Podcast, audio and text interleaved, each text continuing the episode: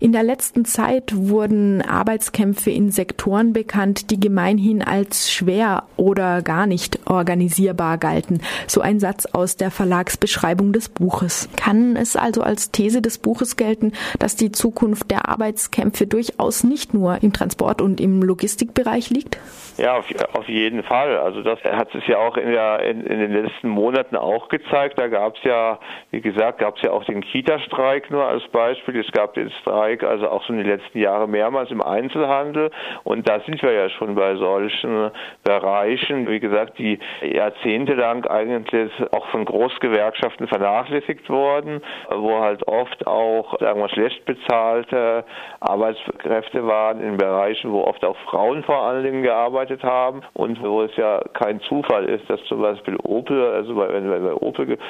gestreikt wird bei einem Großbereich, wo da sofort äh, medial und politisch äh, ein großer Effekt auch erreicht wird, während wenn zum Beispiel im Einzelhandel oder in der Kita gestreikt wird, äh, das oft lange Zeit gar nicht wahrgenommen wird. Und also so, so kann man sagen, dass es auf jeden Fall so ist, dass in diesen Bereichen, die auch so oft als Dienstleistung bezeichnet werden, die mehr und mehr auch an Bedeutung gewinnen, dass da eben Arbeitskämpfe eine größere Rolle spielen, dass das oft ganz andere Formen dann auch sind und dass das oft auch, wie gesagt,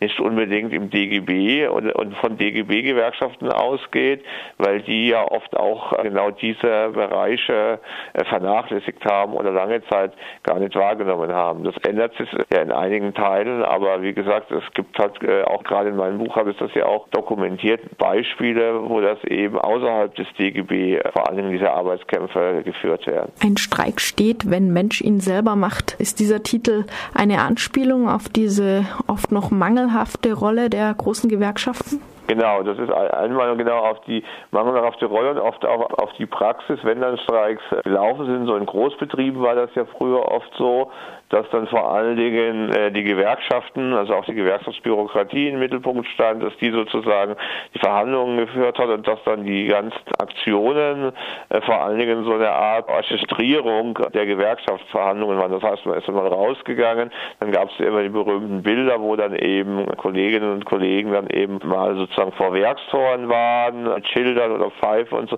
Also genau diese Bilder. Und die hat man ja oft noch im Kopf, so wenn man an Streiks denkt und wo das doch dann alles sehr stark auf die großen Gewerkschaften aufhält. gerade in den Bereichen, die eben, die es auch nannte, Einzelhandel, Kita und so, da läuft das eben so nicht, sondern da kommt es dann wirklich auf die Kolleginnen im Betrieb an und nicht in erster Linie auf die Gewerkschaftsstrategie. Und das soll der Titel auch,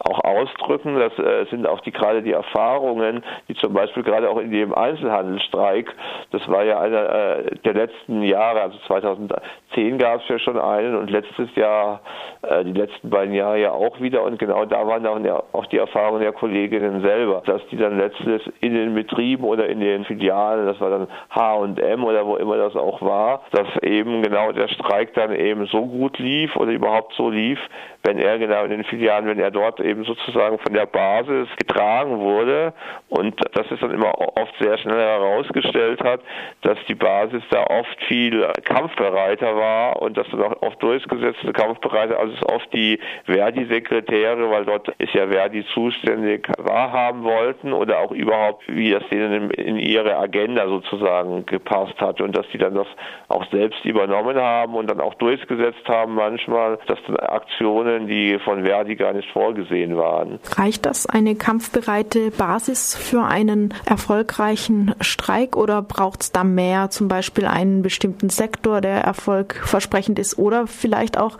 ganz bestimmte Kampfformen, die jetzt in letzter Zeit Erfolg gezeigt haben? Ich denke, die kampfbereite Basis, dazu ist die Voraussetzung, aber natürlich ist es keine Garantie für einen Erfolg. Ich denke, man kann einen sehr konkreten Fall, der ja immer noch aktuell ist, nämlich diese Amazon-Streiks, da kann man das ja sehr gut feststellen. Also da ist tatsächlich in einigen Standorten, also Hersfeld zum Beispiel, eine sehr kampfbereite Basis mittlerweile da und äh, trotzdem ist es bisher nicht gelungen. Da geht es ja erstmal auch überhaupt um Tarifverträge. Bei so einem Unternehmen, das ja auch nochmal, sagen wir, weltweit auch äh, agiert, ist es natürlich besonders schwierig. Es ist noch nicht gelungen, da jetzt größere Erfolge zu machen und gerade da zeigt es auch, was die zweite Voraussetzung ist, dass ein Streik eben nicht nur im Betrieb sozusagen gewonnen wird, dass die gesellschaftliche Unterstützung praktisch, dass das eine zweite wichtige Säule auch ist, die zunehmend an Bedeutung gewinnt und bei Amazon gab es ja seit drei Jahren Unterstützungskomitees von solidarische Menschen außerhalb des Betriebes, also in Leipzig und Hersfeld war das vor allen Dingen so. Es gab ja da auch schon zwei Treffen, kann man sagen, bundesweite Treffen, wo da auch dann darüber beratschlagt wurde, wie das weitergeht. Und die haben dann immer, wenn es dann an den Standorten Streiks gab, das war ja vor dem Weihnachtsgeschäft, das wird ja in einigen Monaten dann auch wieder äh, auf uns zukommen,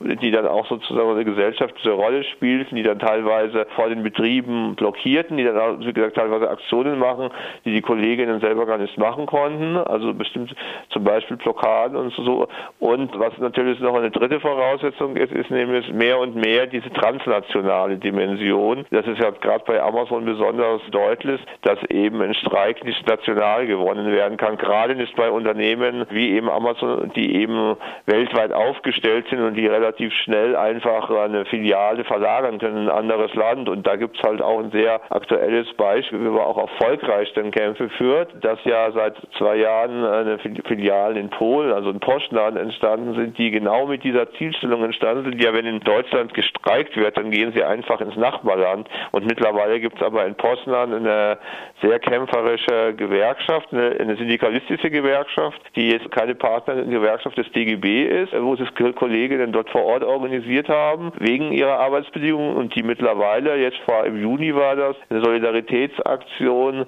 mit den Streik hier in Deutschland unternommen hat, da Transparente aufgehängt hat, an den Tagen einen Bummelstreik gemacht hat und ganz klar gesagt hat, wir wollen keine Streikbrecherinnen sein, wenn in Deutschland gestreikt wird, dass wir dann mehr arbeiten, damit so praktisch die Verluste ausgleicht. Und das ist umso bemerkenswerter, weil ja, wie gesagt, das keine Organisation ist, die jetzt die Partnerorganisation des DGB ist und weil, äh, wie gesagt, am Anfang so vor einem Jahr, als die Filiale aufgemacht wurde, sowohl hier im Handelsblatt, auch in den polnischen Zeitungen hervorgehoben wurde, das ist sozusagen dann der Ausweichort, wenn ähm, gerade im Weihnachtsgeschäft oder auch sonst bei Amazon in Deutschland gestreikt wird. Also und ich denke, das ist also eine ganz wichtige Voraussetzung, vor allen Dingen bei diesen Großunternehmen, dass eben nicht mehr diese nationale sozusagen Schranke dann da ist. Bei deiner Veranstaltung in Freiburg soll es auch darum gehen, wie sich solche Arbeitskämpfe mit anderen sozialen Kämpfen verbinden können, mit zum Beispiel denen von MieterInnen oder von Erwerbslosen. Nur dann könnten auch die Arbeitskämpfe letztlich erfolgreich sein, so die Ankündigung. Wie ist das machbar? Manchmal scheinen ja diese Interessen sich fast schon entgegenzustehen, zum Beispiel die von Erwerbstätigen und die von Erwerbslosen. Gibt es da vielleicht praktische Beispiele, an denen das anschaulich wird, wie das funktionieren kann? Wie gesagt, diese Beispiele sind auch meistens bei Streiks, die dann halt eher außerhalb des DGB sind. Also es war gut, es gibt natürlich auch Fälle wie der Amazon, das ist ein Beispiel, wo natürlich die meisten noch das über Verdi läuft, aber eben diese Komitees, die dann äh, von Kollegen außerhalb getragen werden, dass die dann halt auch ganz gezielt dann eben Initiativen, die halt in den Städten auch sind, gegen Zwangsräumungen oder eben Teile von Erwerbslosengruppen, die dann eben da auch äh, mitmachen, die dann zum Beispiel bei so einem Aktionstag mit blockieren. So ein Beispiel gab es halt auch schon bei den Einzelhandelsstreiks, wo dann eine ganze Filiale zugemacht wurde, wo dann eben sozusagen einen Tag in Berlin war das so, eine Filiale dicht gemacht wurde. Das hieß auch Aktion dicht machen und da waren auch Erwerbslosengruppen bei, die dann natürlich auch ihre sozusagen Forderungen und ihre Aspekte damit reingetragen haben. Oder wie gesagt, ein anderes Beispiel ist eben gerade beim Kita-Streik, da scheint ja dieser Gegensatz besonders deutlich, dass eben einerseits die Beschäftigten, die eben bessere Arbeitsbedingungen und mehr Lohn wollen, streiken, andererseits die, die Eltern von den Kindern äh, sagen, hier, wo gibt es in der Zeit meine Kinder hin? Da ist es ja ganz schnell so, dass eben dieser Interessengegensatz aufgebaut wird. Und da ist es dann halt von Anfang an wichtig, dass es dann Initiativen gibt, die selber sagen, dass sie selber auch natürlich ein Interesse haben,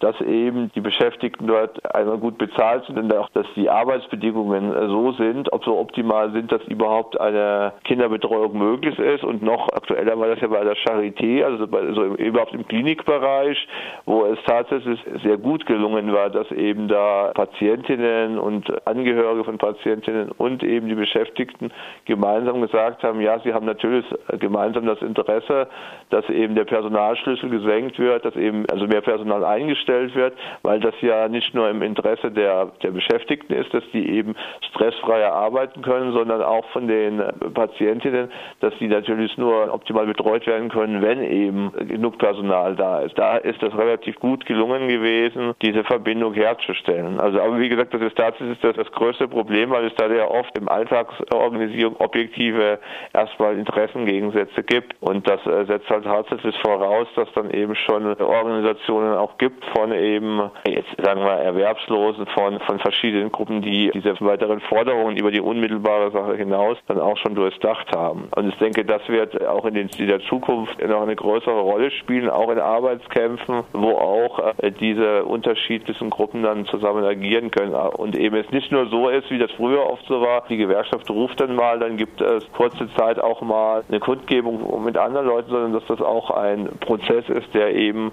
auch, wenn es die Arbeitskämpfe nicht voranschreitet und in dem Bereich, Kita-Bereich und in Berlin bei der Charité war das halt schon so, dass da schon über Jahre es Veranstaltungen immer wieder gab, dass es ein Bündnis gab, wo also schon diese ganze Auseinandersetzung nicht erst dann begonnen hat, als gestreikt wurde.